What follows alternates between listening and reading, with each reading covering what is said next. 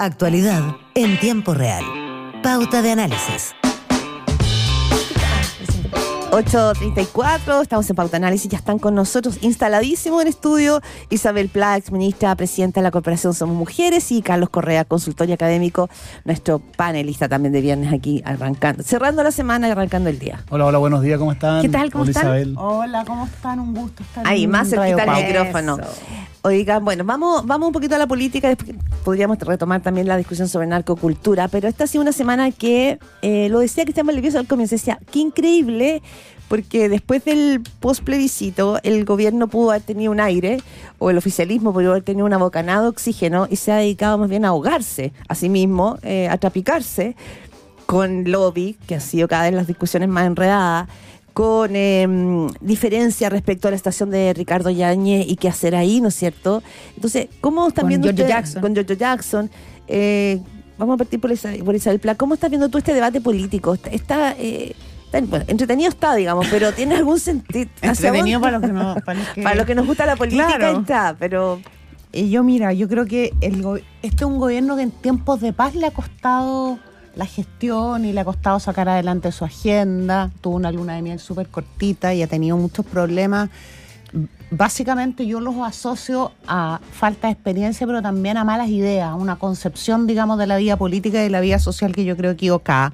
Si en tiempos de paz ha sido así, imagínate en tiempos de campaña. Entonces que creo que por una Que parte, digamos. claro, pero pero ya se está notando una tensión cada vez mayor al interior de las izquierdas, o sea, entre las dos izquierdas. ¿Quién y cada, gobierna? Y cada vez va a ser, cada vez esa tensión va a ser mayor porque empiezan, el- particularmente yo creo el Frente Amplio, el Partido Comunista y el, y el Frente Amplio va a querer ir perfilándose y distanciándose del Partido Socialista. La primera pelea es quién gobierna. ¿Pero quién Porque hay un gobierna hoy un- día? un- ¿Gobierna, ¿Gobierna el socialismo democrático es que o está gobernando el yo- Frente Amplio? Bueno, hay que ver el comité político, pues, Claudia. ¿Ya? Es que el comité. Ay, sí, pero también está... Sexpress. Está Pero Camila- son está Camila los, Vallejo. eh, son los ministerios máquinas. Ministra Jara. Son los ministerios, son eh, Sí, centro de cabina, cabina de timón. Sí. Eh. Carlos Correa, ¿quién, ¿quién está gobernando en este minuto? ¿El Frente Amplio o Socialismo Democrático? La pregunta puede ser evidente, pero no lo es. Eh, no, no, no, para nada, no. No, lo que, lo que nosotros estamos viendo es una especie de, de juego dinámico de poder entre las dos coaliciones y ese, esa es la causa de muchos de los problemas que ustedes relatan, que efectivamente eh, no es que gobierne una coalición u otra, sino que, mira, cuando el gobierno partió antes del plebiscito, gobernar el Frente Amplio y el socialismo democrático era, era la, tenían la- estaba la tesis de los de los anillos. ¿Se acuerdan de esa tesis que era De Giorgio lo- Jackson, De Giorgio además. Jackson, por cierto, que era que eh, el- este es un gobierno del Frente Amplio más PC y el socialismo democrático son unos señores invitados que los tenemos acá porque necesitamos tener mayoría, pero no somos nosotros. Eh, después del después del, del plebiscito, efectivamente las cosas cambiaron y ahí entró la ministra Toá y efectivamente el socialismo democrático se convirtieron, la, la tesis de tenemos el gobierno, tenemos el Estado pero no el gobierno, o sea, el socialismo democrático eran la, los obreros y obreras y el Los Frente que Amplio... sabían hacer la pega porque la habían hecho por años de años. Y el Frente Amplio estaba en el, como en el timón de mando, más bien tenía la, la conducción estratégica del gobierno. Creo que después del segundo plebiscito las cosas se han confundido y en efecto, como ustedes describen, eh, las coaliciones están en, en un momento de, de tensión grande, de tensión grande y, y- y a eso llegamos al cónclave. Creo que lo que los episodios, para hacerlo en concreto, por ejemplo, el tema de la, dema- la denuncia, la querella de Giorgio Jackson contra Fidel Espinosa, puede parecer un incidente menor, pero en Chile el país cambió por la cuestión del sacristán y cosas así. Eh, es como la cuestión del sacristán de, eh, del, del gobierno actual esta querella. Así, ese, ese es el simbolismo que tiene. Ya, Eh, y ahí uno se pregunta, claro, que, eh, porque ahí la responsabilidad es básicamente de Giorgio Jackson. Uno pensaría que, eh, que, claro, que eres Giorgio Jackson el que no está, está pensando en sí mismo y no, Eso. y no en el, en el, en el gobierno, o en su propio gobierno, y eh, sino que está poniendo su agenda sobre la mesa. Y, y- y- y la pregunta es que, ¿qué podría haber hecho, qué puede hacer todavía el gobierno para ordenar esto, porque hay cosas que no puede controlar. Si eh, todos los gobiernos, los últimos gobiernos han tenido crisis y la gracia probablemente está en cómo se enfrenta y se maneja esa crisis, pero no todos los, o sea, la, formalización del general director de Carabineros no lo puede controlar el gobierno. Bueno, mira, un, un- un- un punto sobre, sobre el ex ministro Giorgio Jackson, eh, que eh, yo creo que es bien importante reconocer que todos los chilenos tienen derecho, ¿cierto?, a recurrir a la justicia y sienten que su honra ha sido lesionada. Sí, y y, eso, no es poco tener toda la decisión de, eso- de- de cuidar tu, no- tu nombre y tu apellido. y eso está muy sí. bien. Pero también que la primera actividad pública del ministro, del exministro, después de haber salido del gobierno, sea un acto para resarcir su propio nombre, dice mucho también Muy del- del, carac- de- del carácter del Frente Amplio en general y de su máximo líder hasta hace poco como Giorgio Jackson. Sí, ¿Te parece como porque muy todo- autorreferido? Sí, ¿sabes lo que pasa? Que el Frente Amplio además se ha dedicado a lesionar la honra de las personas, se lesionó durante muchos años, se dedicó a eso, de cientos de personas entre las que me encuentro también y, y prácticamente todos los ministros y subsecretarios de, del gobierno anterior. Eh, también teníamos el mismo derecho de recurrir, ¿cierto?, a la justicia. Eh, pero era, me parecía muy impúdico hacerlo en plena pandemia, con las eh, esquilas todavía del estallido. O sea, uno cuando está en política siempre tiene que mirar, no, no, no se tiene que mirar a sí misma primero y a su familia y a su honra y a su, entre comillas, apellido, sea cual sea el apellido, sino que también es mu- muy importante mirar el contexto. Y, el so- momento no es el correcto. o sea, podría es un momento en el que el país está pasando una crisis que por supuesto no puede atribuirse completamente al gobierno del que formó parte él y que encabe- encabeza el Frente Amplio, porque no se nos olvide que el presidente, uno se le olvide que el presidente Boric es del Frente Amplio. Bueno, es que por eso pregunto quién gobierna, porque el Eh, presidente es el ícono y- es el líder del Frente Amplio. y me llama mucho Y su equipo será socialismo democrático, pero él es un hombre del Yo Frente creo Amplio. que, no sé si Clau- que Carlos va a estar de acuerdo. Siempre los, en los siempre los presidentes están todos los días definiéndose un- entre un camino y otro, entre gustarle a lo suyo o reconquistar el corazón de su mayoría electoral. Siempre está en eso. Mm. ¿Le pasó a Sebastián Y yo Piñera? creo que le pasó permanentemente. Eh, yo, yo creo que el presidente Piñera normalmente optaba por reconquistar su mayoría electoral y eso le generaba cier- cierto Ah. mucho raspacacho interno. Y yo creo que el presidente Boric eh, a veces tiene oportunidad de reacercarse otra vez a la mayoría, pero opta, cierto, por, eh, por tener grupo. tranquilo a su, a su tribu. Eh, a ver, voy a partir de, voy a partir por, por, por el tema Jackson Espinosa. Eh, primero, el, el ex diputado Jackson tiene, perdón, el ex ministro tiene todo el derecho a defender su honra y creo que en efecto se dijeron cosas de él que no, no eran correctas, hay que se requiere una disculpa. Voy a, hay tres hechos que él que están en la querella. Eh, lo voy a poner por orden de gravedad. Primero, lo más grave es lo- las cosas que dijo este señor eh, Rasuri en redes sociales, que son impresentables, y, la verdad que este señor sería bueno que en tribunales de una vez por todas dé las explicaciones, porque vive mintiendo en redes sociales y se refirió a Jackson varias veces como delincuente, siendo que Jackson no puede simpatizar no o no. Eh, No está acreditado. pero no tiene ninguna, nadie puede acusar a otra persona de... No lo han formalizado por nada. No lo han digamos. formalizado por nada, ni siquiera está investigado. Entonces, y además este señor Rasuri eh, tiene como costumbre, para llamar la atención, insultar a autoridad. Entonces sería bueno que dé la explicación en tribunales. La segunda, la carta de la UDI, que yo creo que dentro de la propia UDI eh, reconocieron que se habían pasado a los pueblos, tanto que varios de... varios na- de nadie quiere decir quién le escribió.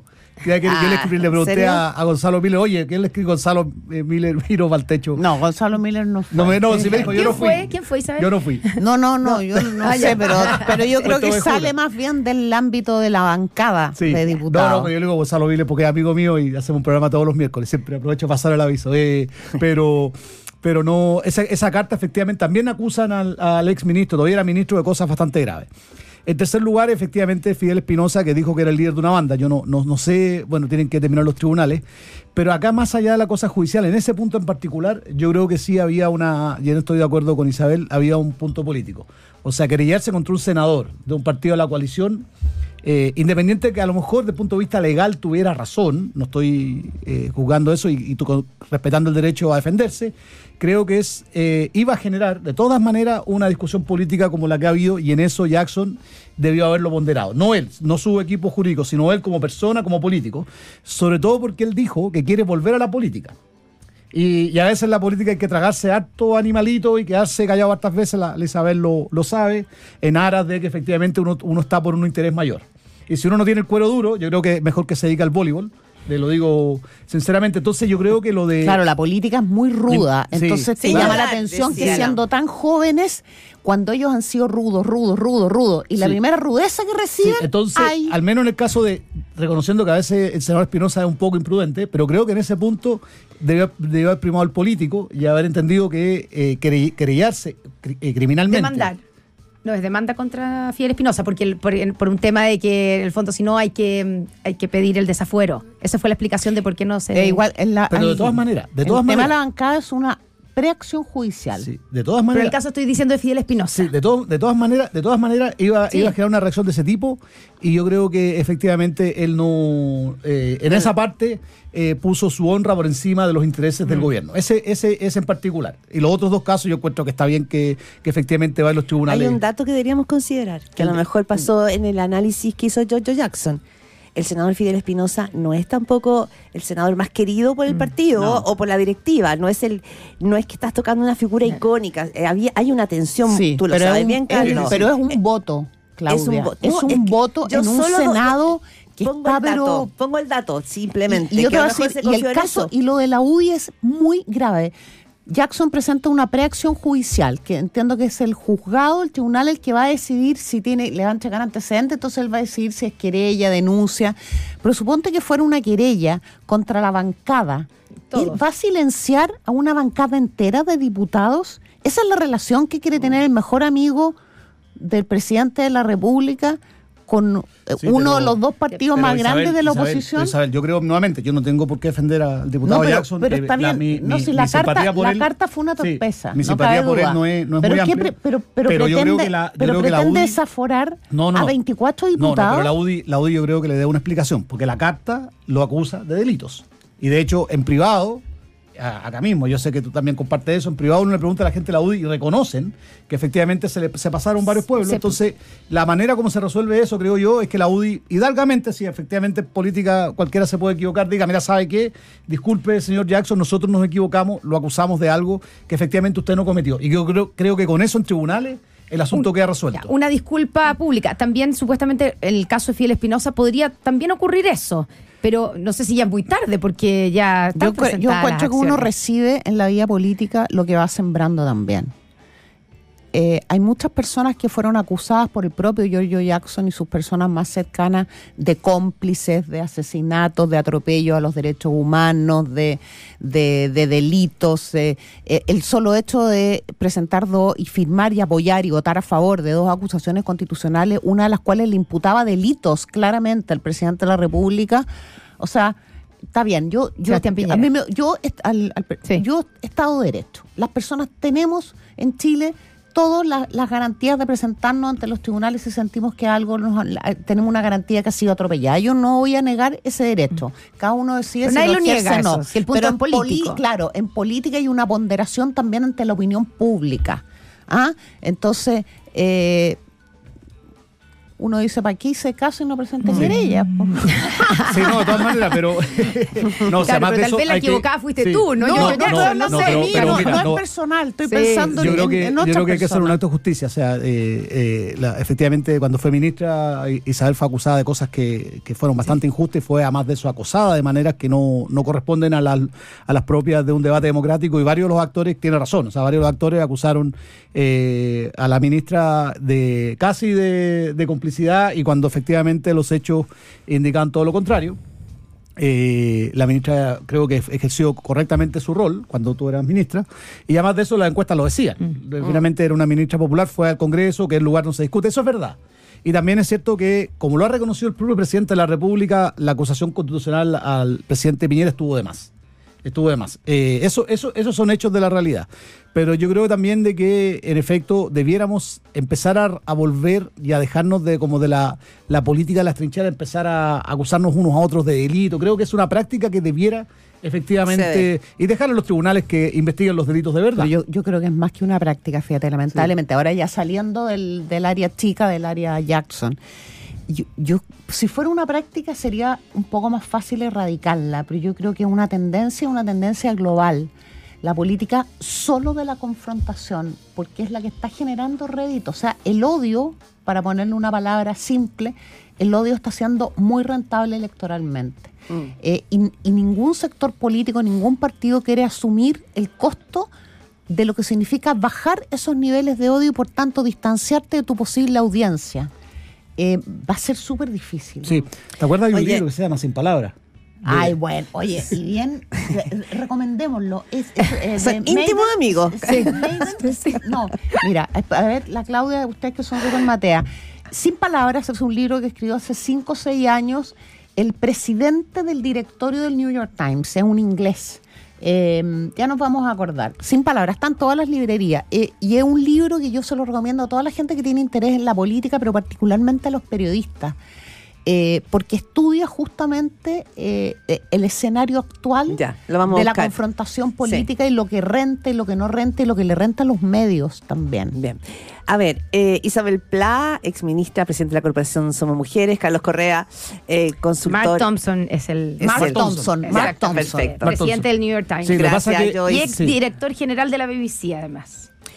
A ver, y Carlos Correa, ah, va- vamos a pasar de este tema que es muy interesante también a otra fase que a lo mejor es la que no, no estamos viendo, que es la ciudadanía. Y lo quiero poner en dos puntos. Uno, la verdad es que el- las goteras o la lluvia de denuncias sobre corrupción en municipales, en municipalidades distintas, tenemos ahora, ¿no es cierto?, eh, una situación compleja con Katy Barriga en la municipalidad de Maipú, hemos tenido esta semana denuncias graves en la, en la municipalidad de Las Condes, supimos, bueno, el caso, para qué decir Vitacura, que la verdad es que todos los, todos los detalles eran impresionantes, y podríamos hacer este, este, este barrido por varias regiones, ciudades y comunas del país.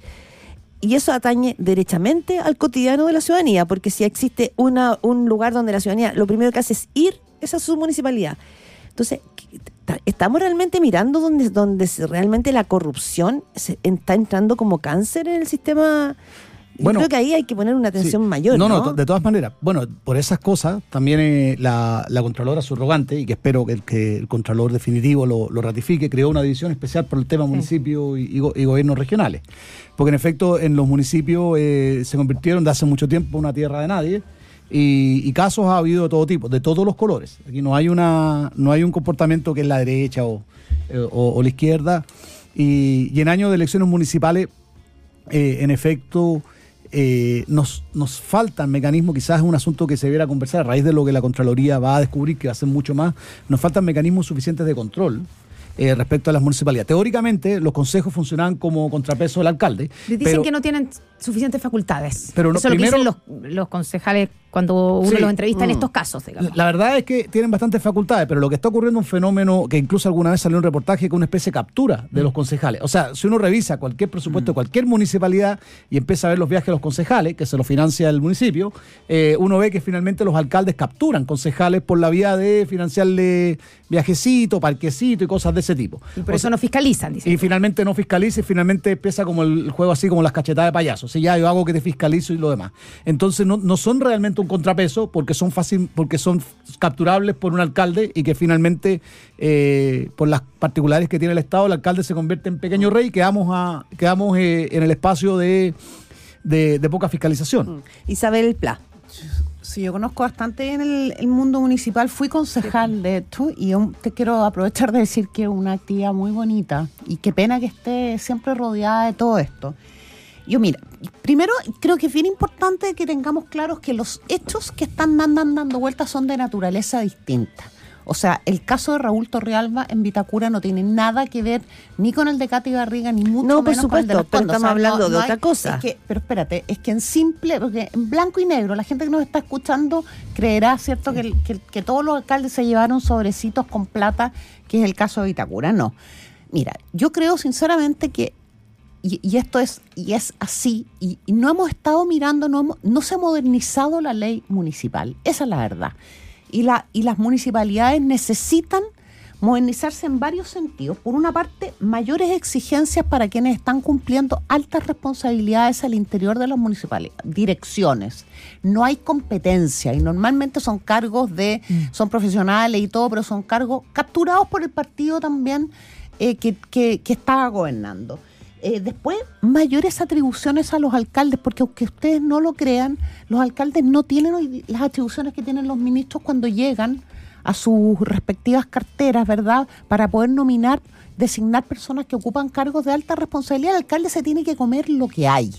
Y eso eh, hace muchas veces la diferencia. Y también, por supuesto, modernizar el control interno y también los niveles de transparencia. Me contaba alguien ayer, por ejemplo, que estaba haciendo un estudio en varias municipalidades que desde el año 2002 que no se suben la- las reuniones de lobby del alcalde, por ejemplo. O sea, eh, te fijas, no estamos, eh, están, la- las municipalidades están funcionando con una norma anticuada y que no está en, no tiene los estándares de eficiencia y de exigencia de hoy día. Respecto de las Condes, Sí, eso porque te yo de ahí tengo una porque soy es el vecina, partido de la UDI, Yo soy vecina de las Condes, me interesa mucho, Mm. asisto mucho a las cosas que hacen en, en la corporación cultural, en fin.